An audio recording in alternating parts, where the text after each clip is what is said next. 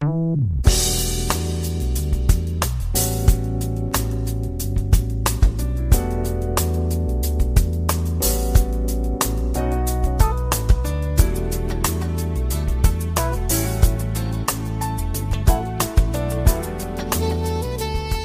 友们，大家好，欢迎来到蔡老师健康讲堂，我是您的蔡老师。今天我们继续研读《中国居民膳食指南（二零一六）》。今天蔡老师给大家分析我们膳食中油盐糖的特点。第一点，我们首先看一下食盐。我们膳食中食盐的特点：五克食盐含钠两千毫克，氯三千毫克，可以满足我们人体对钠和氯的需要。碘盐中碘的含量取决于加碘量。根据食用盐碘含量 GB 二六八七八杠二零一一的规定，在食用盐中加入碘强化剂后。平均碘的含量为每千克二十到三十毫克，因此六克碘盐可以提供碘约一百二十微克。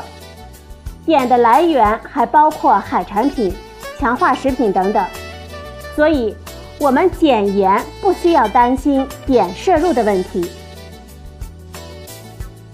中国居民营养与慢性病状况报告二零一五年指出。二零一二年，全国十八岁及以上成人高血压患病率为百分之二十五点二。高盐摄入是高血压发生的重要影响因素，所以我们应该引起足够的重视。我国居民钠的摄入中，有百分之七十二为烹调盐的贡献，有百分之八为酱油的贡献。因此，减盐的一项重要措施就是减少烹调盐的摄入。第二点，我们看一下我们膳食中烹调油的特点。烹调油呢，可以分为植物油和动物油。常见的植物油，比如大豆油、花生油、葵花籽油、菜籽油、芝麻油、玉米油、橄榄油等等。常见的动物油，比如猪油、牛油、羊油、奶油、鱼油等等。烹调油是提供我们所需脂肪的重要来源，约占总脂肪的百分之五十三左右。必需脂肪酸是指我们人体不能合成、必须有食物供应的脂肪酸，比如亚油酸和阿尔法亚麻酸。机体如果缺乏必需脂肪酸，会影响我们机体的免疫力、伤口愈合、视力、脑功能以及心血管的健康。动物油所含的脂肪酸的比例与植物油不同，植物油富含维生素 E，不同植物油中脂肪酸的构成不同，各具营养特点。如橄榄油、茶油、菜籽油的单不饱和脂肪酸的含量比较高，玉米油。葵花籽油则富含亚油酸，胡麻油中富含阿尔法亚麻酸，因此我们应该经常更换烹调油的种类，使用多种植物油。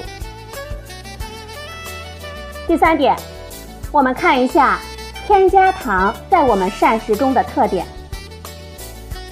根据联合国粮农组织和世界卫生组织的定义，糖这一个词。是对单糖、双糖和糖醇的通称。单糖包括葡萄糖、果糖和半乳糖；双糖包括蔗糖、乳糖和麦芽糖等等。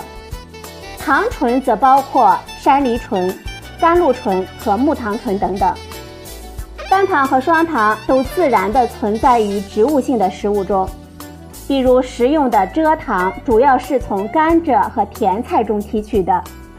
在食品的烹调和加工的过程中使用的糖主要是蔗糖、葡萄糖和果糖。在食品生产和制备的过程中被添加到食品中的糖以及糖浆，我们称为添加糖，包括白砂糖、绵白糖、红糖、玉米糖浆等等。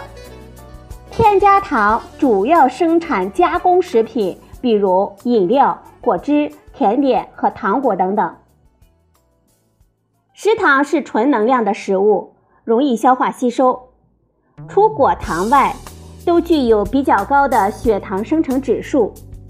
果糖呢，也是目前我们已经知道的天然糖中最甜的糖。我国用于茶、咖啡和烹饪的添加糖，根据文化的习惯不同而不同，总量并非过高。但是隐性的添加糖，比如各种甜味饮料的摄入，使其摄入量的增多，导致了产生的能量比例增大，应该引起我们的重视，并且加以改善。蔡老师告诉大家，不同糖的血糖生成指数：果糖。二十三，乳糖四十六，蔗糖六十五，葡萄糖一百，麦芽糖一百零五。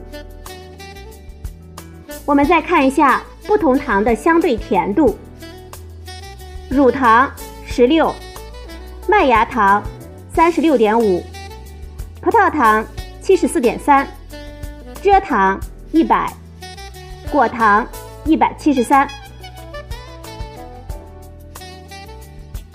第四点，我们看一下水在我们膳食中的营养特点。水是我们人体重要的组成成分。水在我们体内不仅构成身体的成分，而且还具有重要的生理功能。第一点呢，它可以在细胞内构成介质。我们人体内所有的生化反应都依赖水的存在。第二点。水可以将营养成分运输到组织中，将代谢产物转移到血液进行再分配，将代谢废物通过尿液排出体外。第三点，水是体温调节系统的主要组成部分。我们体内能量代谢产生的热，通过体液传到皮肤，再经过蒸发或者是出汗来调节体温，保持体温的恒定。第四点，润滑组织和关节。水在我们体内维持一个动态的平衡状态，就是摄入的水量和排出的水量相等。我们可以用以下的饮品来替代含糖的饮料，比如白开水、茶水、纯牛奶、包装的饮用水、其他安全的直饮水等等。好了，朋友们，今天呢，蔡老师给大家分析了我们膳食中油盐糖的特点。今天的节目就到这里，谢谢您的收听，我们明天再会。